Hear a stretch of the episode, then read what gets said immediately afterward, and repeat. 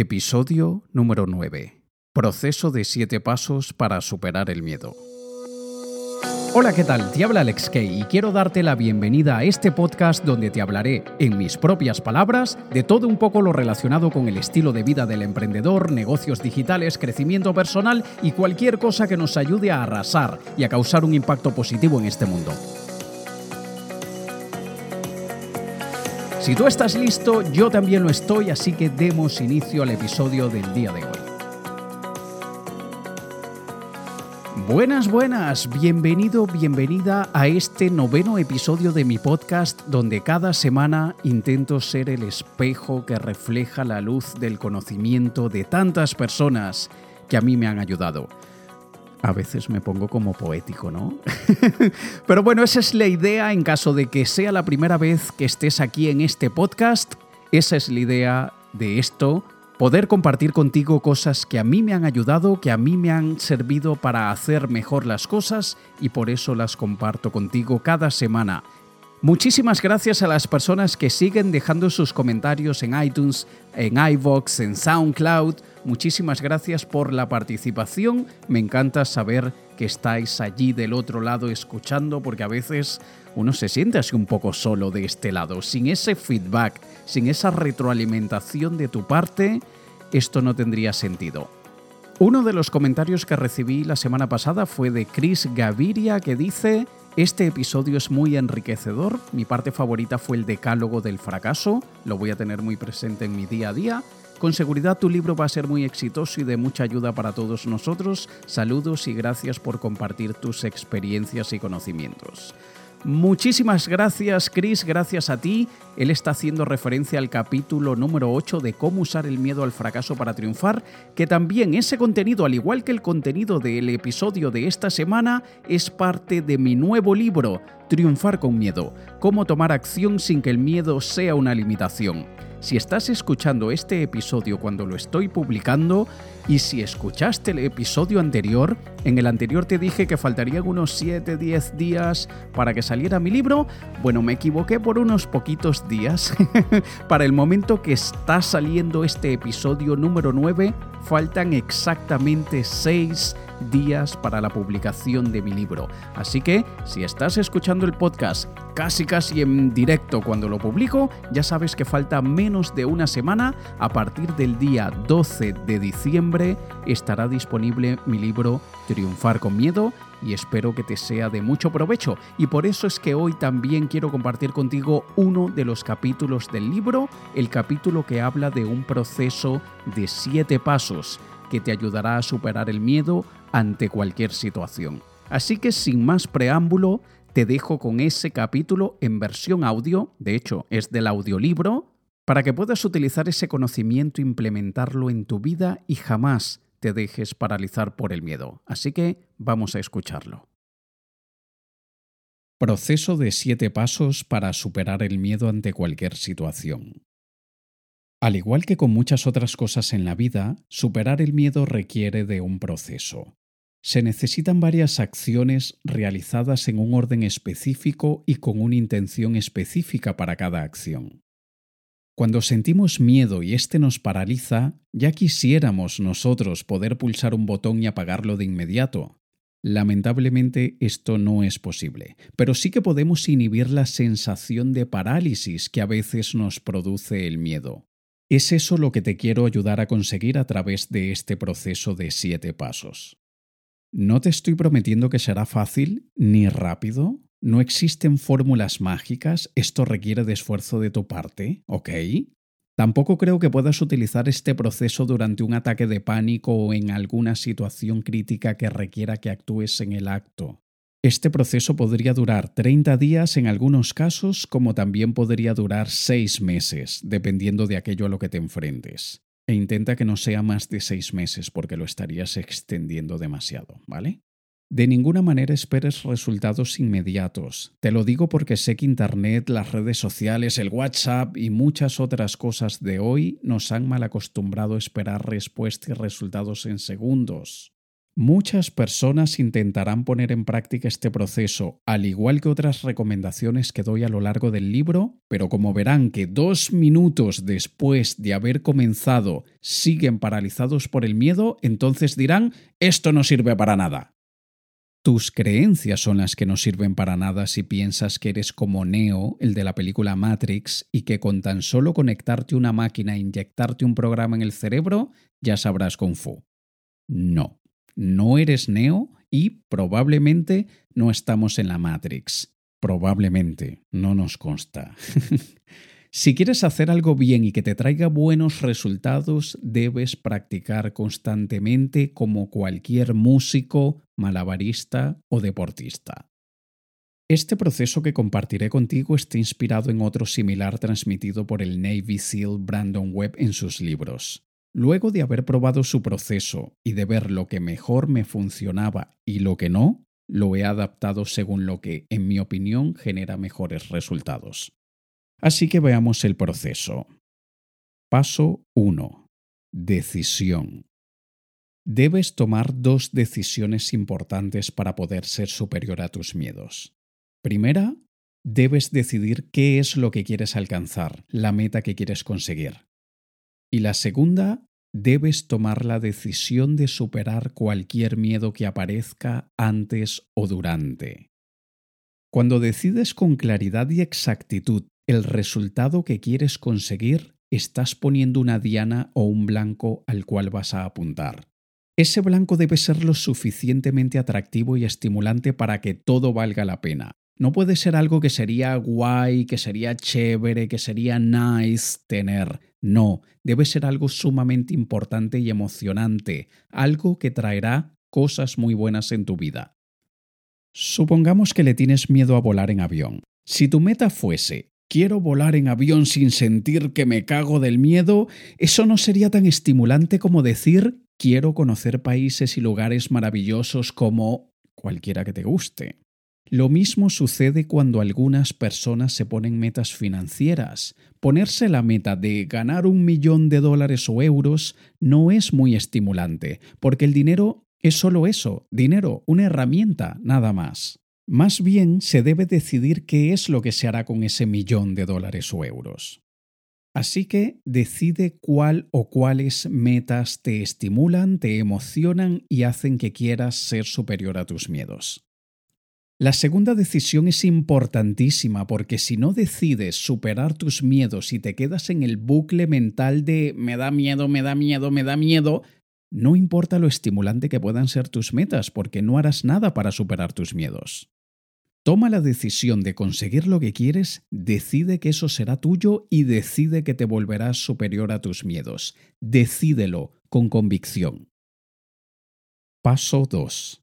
Compromiso. Luego de tomar esas dos decisiones importantes del paso anterior, comprométete contigo mismo en que harás lo que sea necesario para conseguir lo que quieres y para superar tus miedos. Superarlos, no necesariamente eliminarlos, ¿ok? El compromiso es como el que harías con un jefe, con tu pareja o con cualquier otra persona importante. Si dices que harás algo, entonces hazlo. Para que el compromiso sea serio e inquebrantable, harás lo siguiente. Escribe una declaración de tu compromiso.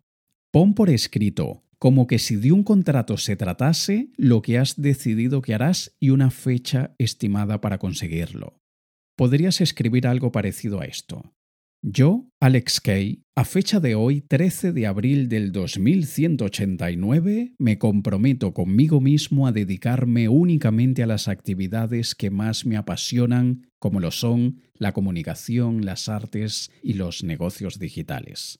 Me comprometo a seleccionar y entrenar cuando así lo requieran a un grupo de personas que se encargará de todas las demás actividades necesarias en mi día a día aquellas que no disfruto, para así poder concentrarme en desarrollar mis mejores talentos y poder brillar en aquellas áreas en las que mejor me desenvuelvo mientras delego todo el resto. Mi meta es conseguirlo en un plazo de tres años, a contar a partir de hoy.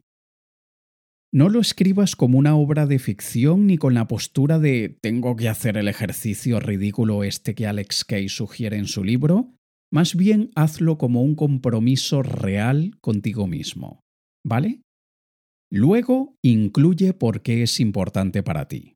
Para darle más fuerza y estímulo al compromiso, agrégale la razón principal que te hizo decidirte por eso que quieres. Por ejemplo, en mi compromiso anterior yo podría agregar cuando me dedico únicamente a aquellas actividades que más disfruto, me lleno de energía, me siento imparable y eso genera una reacción en cadena que me motiva a hacer más y mejores cosas y me ayuda a conseguir resultados muy satisfactorios. Es en esos momentos de máxima productividad y motivación que me siento realmente vivo y con ganas de vivir mi vida al máximo. Además de darle fuerza al compromiso, te servirá de recordatorio cuando te empieces a desmotivar, porque sucederá, créeme. Y podrás leerlo en aquellos momentos de bajón en los que sientes que quieres tirar la toalla. Si el miedo te agobia o el desgano te invade, lee tus razones del por qué lo quieres. Eso te recargará las pilas. Luego, notifícaselo a otros. Asegúrate que otras personas cercanas o importantes para ti estén al tanto de este compromiso que has hecho contigo mismo. Infórmales de tu intención, de la razón principal detrás del compromiso, el por qué es importante para ti, no porque Alex Kay te lo sugirió en su libro, y comprométete con ellos a ir dándoles noticias sobre tu progreso. Generalmente, es en esta parte del compromiso que muchas personas entran en pánico y dicen, ¿qué? ¿Le debo contar a otras personas lo que quiero conseguir y el plazo que me puse para conseguirlo? Eso es demasiada presión. Y esa es la idea, que sirva de presión para que no te duermas en los laureles, porque si no se lo notificas a nadie, te vas a descuidar y muchas veces dirás, ¿Qué más da? Me puedo dar otros dos años de plazo. Ahora mismo me pondría a ver la tele porque es lo que me apetece y me lo merezco.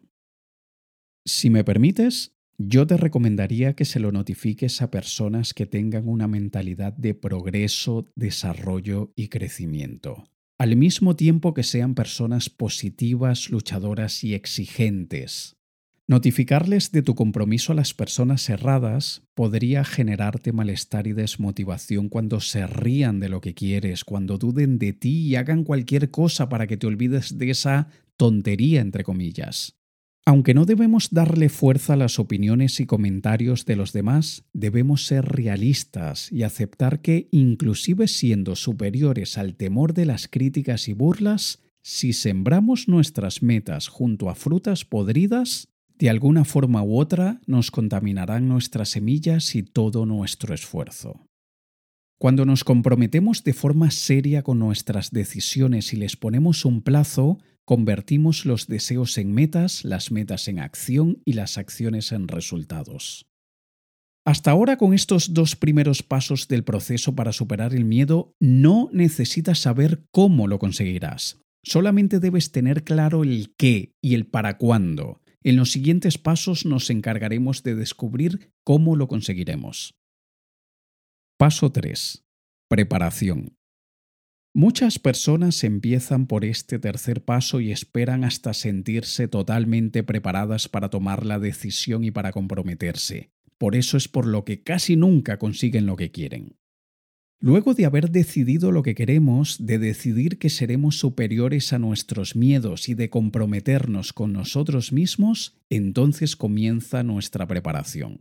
Es sumamente importante que establezcas un plazo definido para este tercer paso porque si no lo haces, pasarás demasiado tiempo preparándote siempre creyendo que aún no lo estás lo suficiente y te costará salir muchísimo de esa etapa. Depende del proyecto que tengas entre manos, establece el menor tiempo que sea realistamente posible para la preparación, ¿vale?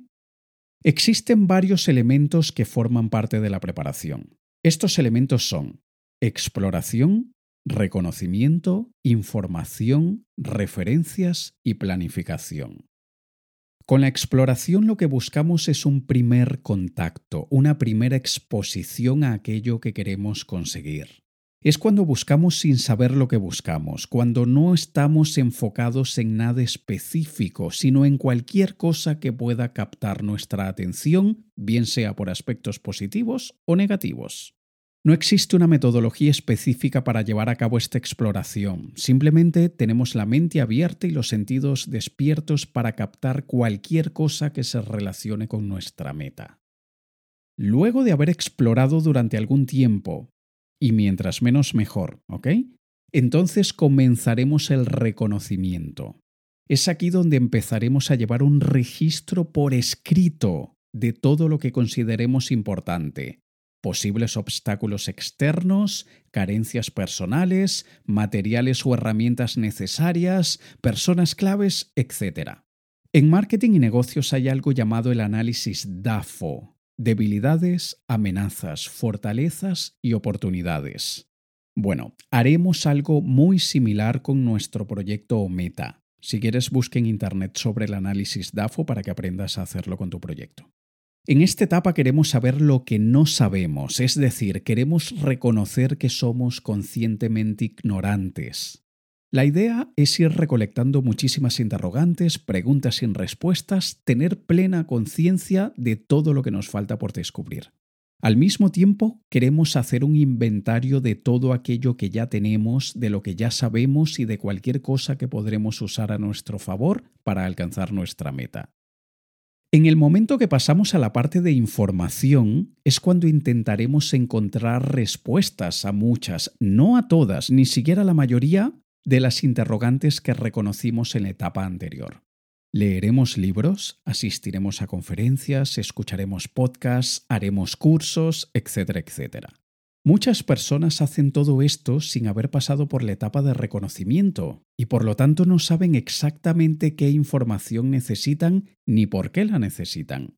Aunque sí que podemos hacerlo cuando estamos en la etapa de exploración, debemos entender que no es lo mismo buscar respuestas e interrogantes que ni siquiera sabemos que tenemos que buscar respuestas específicas sobre asuntos que sabemos que necesitaremos para alcanzar nuestra meta.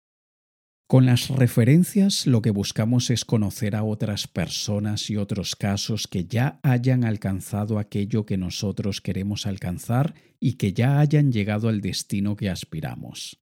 Bien sea a través de entrevistas, reuniones personales, debates en foros, etc. Lo que queremos es conocer la experiencia de otras personas, intentar descubrir los errores que cometieron para evitarlos, aprender de lo que hicieron bien para emularlos y tratar de seguir sus pasos adaptándolos a nuestra situación personal, nuestras habilidades y nuestras debilidades. Porque cada persona y cada caso es distinto y no podemos ejecutar exactamente las mismas acciones de otra persona, porque no tenemos ni las mismas cualidades ni los mismos defectos de esa otra persona. Además, porque cada uno de nosotros tiene una historia personal que influye en nuestro punto de partida. No necesariamente tienen que ser referencias cercanas. Si no conoces a nadie que ya haya alcanzado lo que tú quieres, puedes usar como referencia a personas lejanas que, entre comillas, conozcas a través de libros, de conferencias, de YouTube, lo que sea.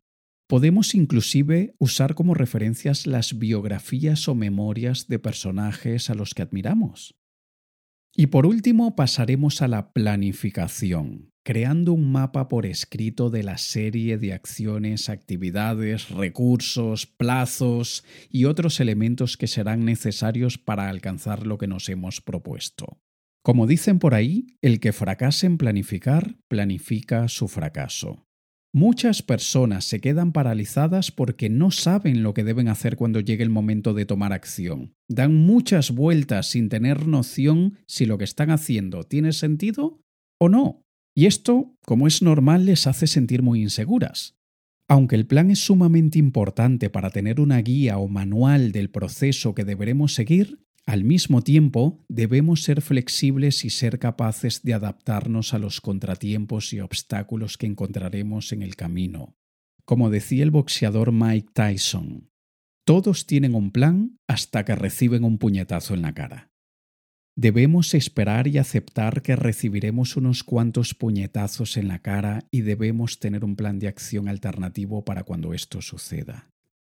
Recuerda, Tu decisión firme y tu compromiso contigo mismo harán que te mantengas en la lucha por lo que quieres, aunque sientas miedo de aquellos posibles puñetazos que recibirás. Lo que quieres conseguir es mucho más importante y mucho más fuerte que cualquier puñetazo. Paso 4. Ensayo. Es en esta etapa en la que comenzamos a sentir nuestro mayor miedo y al mismo tiempo comenzamos a volvernos más fuertes que él.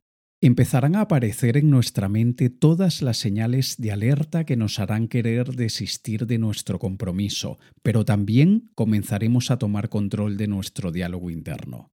Lo haremos a través de pequeñas acciones que no representan riesgos muy grandes y que nos permitirán conocernos mejor a nosotros mismos. Un clavadista olímpico no comienza su entrenamiento lanzándose desde 10 metros de altura. Comienza lanzándose desde el borde de la piscina, luego desde el trampolín de un metro, luego del de 3 metros y así va subiendo la dificultad con el pasar del tiempo. Lo mismo haremos nosotros a través de pasitos de bebé, como se le dice, pero sin quedarnos estancados en esta fase durante demasiado tiempo, porque hay personas que se quedan dando pasitos de bebé durante años.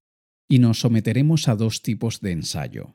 Un ensayo mental en el que visualizamos todo lo que haremos de inicio a fin, imaginándonos en las distintas situaciones que requieren alcanzar nuestra meta y visualizaremos nuestro desempeño sin ningún tipo de juicios, es decir, sin juzgar si lo estamos haciendo bien o mal, simplemente nos imaginamos haciendo lo que tenemos que hacer y veremos mentalmente cómo lo hacemos, pero sin ningún tipo de críticas.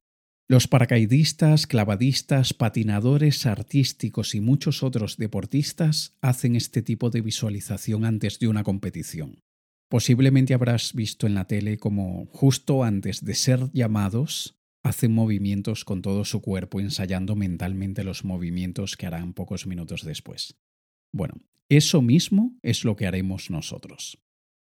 El otro tipo de ensayo es el físico y tangible, realizando acciones concretas y reales, no imaginarias, aquellas que nos traerán algún tipo de resultado sin mayor riesgo. Toda meta se compone de muchas acciones, algunas de ellas muy fáciles de realizar, otras con una dificultad moderada y desde luego aquellas que nos harán sudar, llorar y querer salir corriendo. En esta etapa de ensayo haremos en el menor tiempo posible aquellas que sean muy fáciles, es decir, que no requieran ningún tipo de esfuerzo considerable de nuestra parte, y queremos hacerlas lo más rápido posible, porque no nos harán crecer ni nos retarán de ninguna forma. Queremos pasar la mayor parte del tiempo de este ensayo en aquellas acciones que nos reten un poco, que nos hagan sentir algo incómodos y que nos hagan sudar de manera moderada. Haciéndolas llevaremos un registro por escrito de nuestros pensamientos, es decir, de nuestro diálogo interno, para aprender a reconocer lo que nos frena mentalmente, lo que nos lleva a paralizarnos y todo aquello que nos causa algún tipo de fricción. Es importante llevar este registro de nuestros pensamientos por escrito porque vamos a necesitar consultarlo más adelante. Supongamos que el proyecto que tienes entre manos es cambiar de carrera profesional o dejar tu trabajo para iniciar un negocio propio. En esta etapa de ensayo te visualizarás despertándote por la mañana, haciéndote un café o lo que sea que te guste beber por la mañana y sentándote delante de tu computador para iniciar las actividades del día. Te visualizarás enviando emails importantes, haciendo llamadas, reuniéndote con personas claves, etc. Luego de ver en tu mente con lujo de detalles lo que sería tu día a día, procede entonces a realizar acciones reales y tangibles. Posiblemente en este momento aún no hayas dejado tu trabajo o carrera actual, así que empieza por las primeras acciones que definiste en la etapa de planificación del paso de preparación.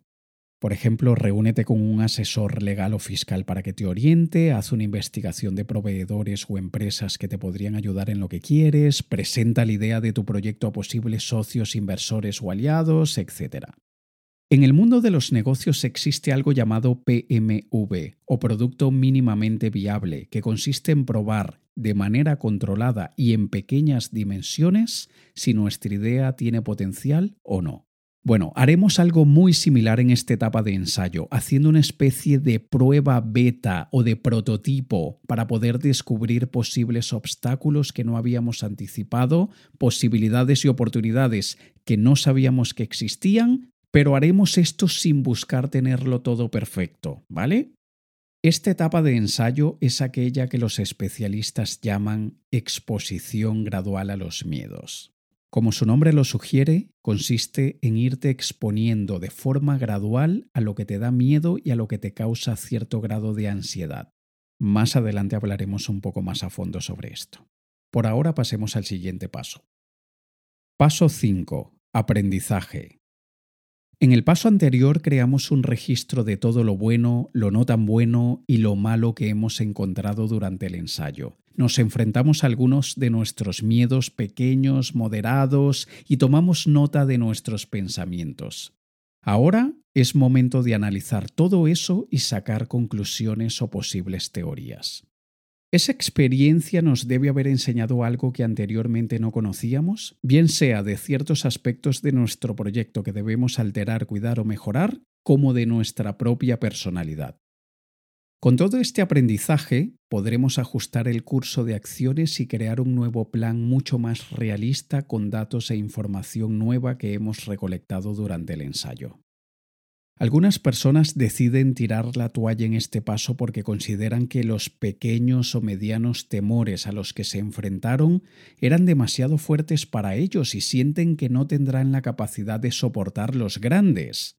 En este caso, debemos recordar que esto es un entrenamiento como cualquier otro. Es perfectamente normal sentir agobio en los primeros ensayos y debemos mantenernos firmes y constantes con nuestro compromiso.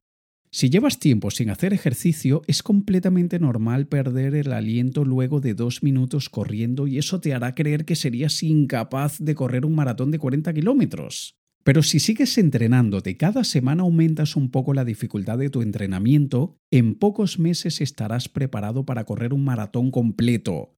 No necesariamente estarás preparado para ganarlo, pero estarás preparado para culminarlo. En ese momento te darás cuenta de que efectivamente sí que tienes la capacidad de hacer cualquier cosa que te propongas y para la cual te prepares constantemente. Paso 6. Acción.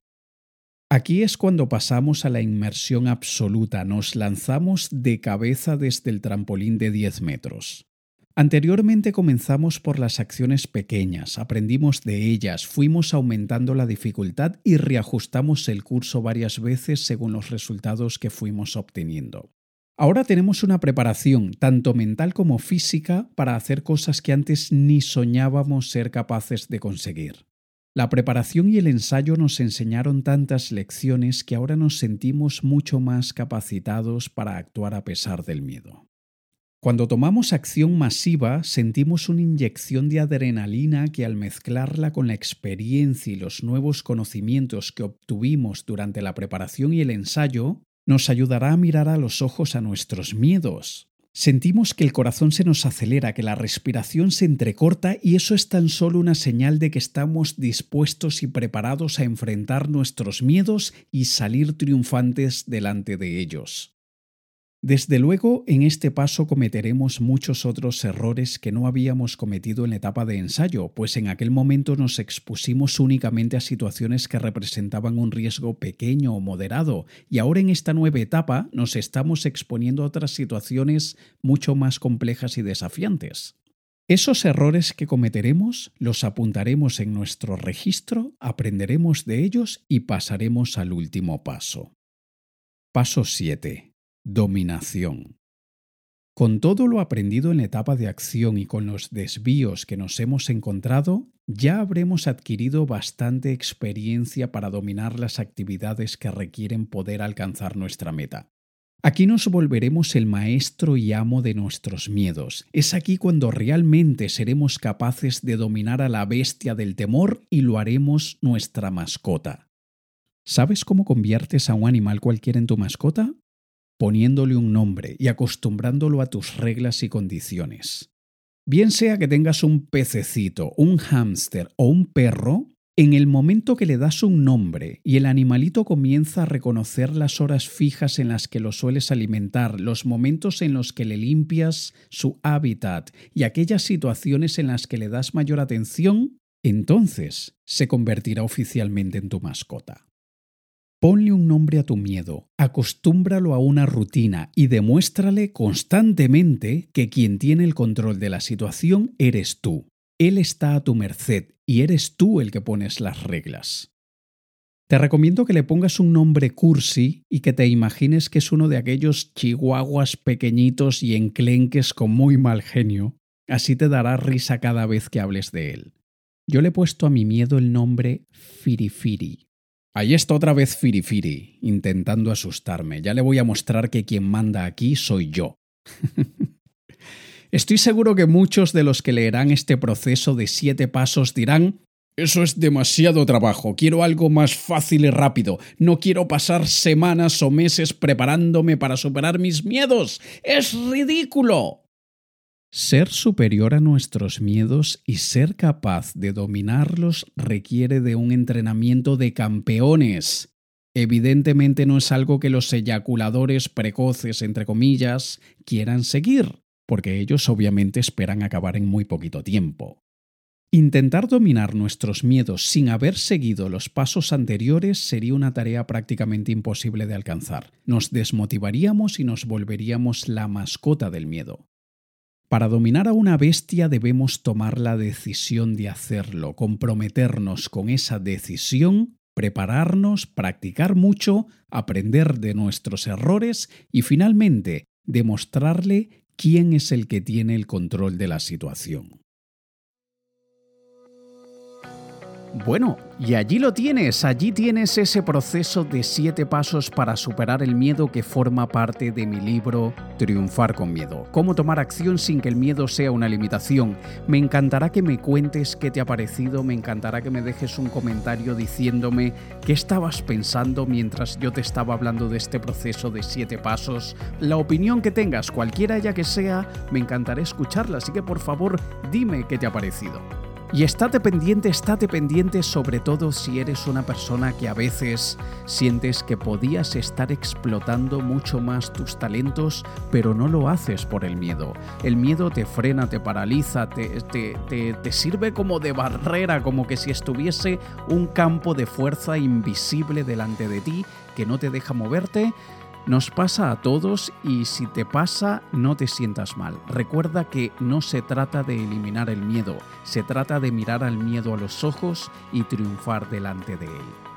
Te recuerdo que mi libro sale el día 12 de diciembre, si estás escuchando esto grabado probablemente ya habrá salido. Si lo compras, me encantará también que me dejes una reseña en Amazon y le digas a las demás personas lo que te ha parecido porque la intención con este libro es ayudar a muchas personas y desde luego no es igual yo decirles qué tan bueno es mi libro, porque soy yo el autor, tiene mucho más peso que tú le cuentes a las personas tu opinión sobre mi libro. Nos veremos la próxima semana en el décimo episodio de mi podcast En mis propias palabras. Te ha hablado Alex Kay. Un saludo.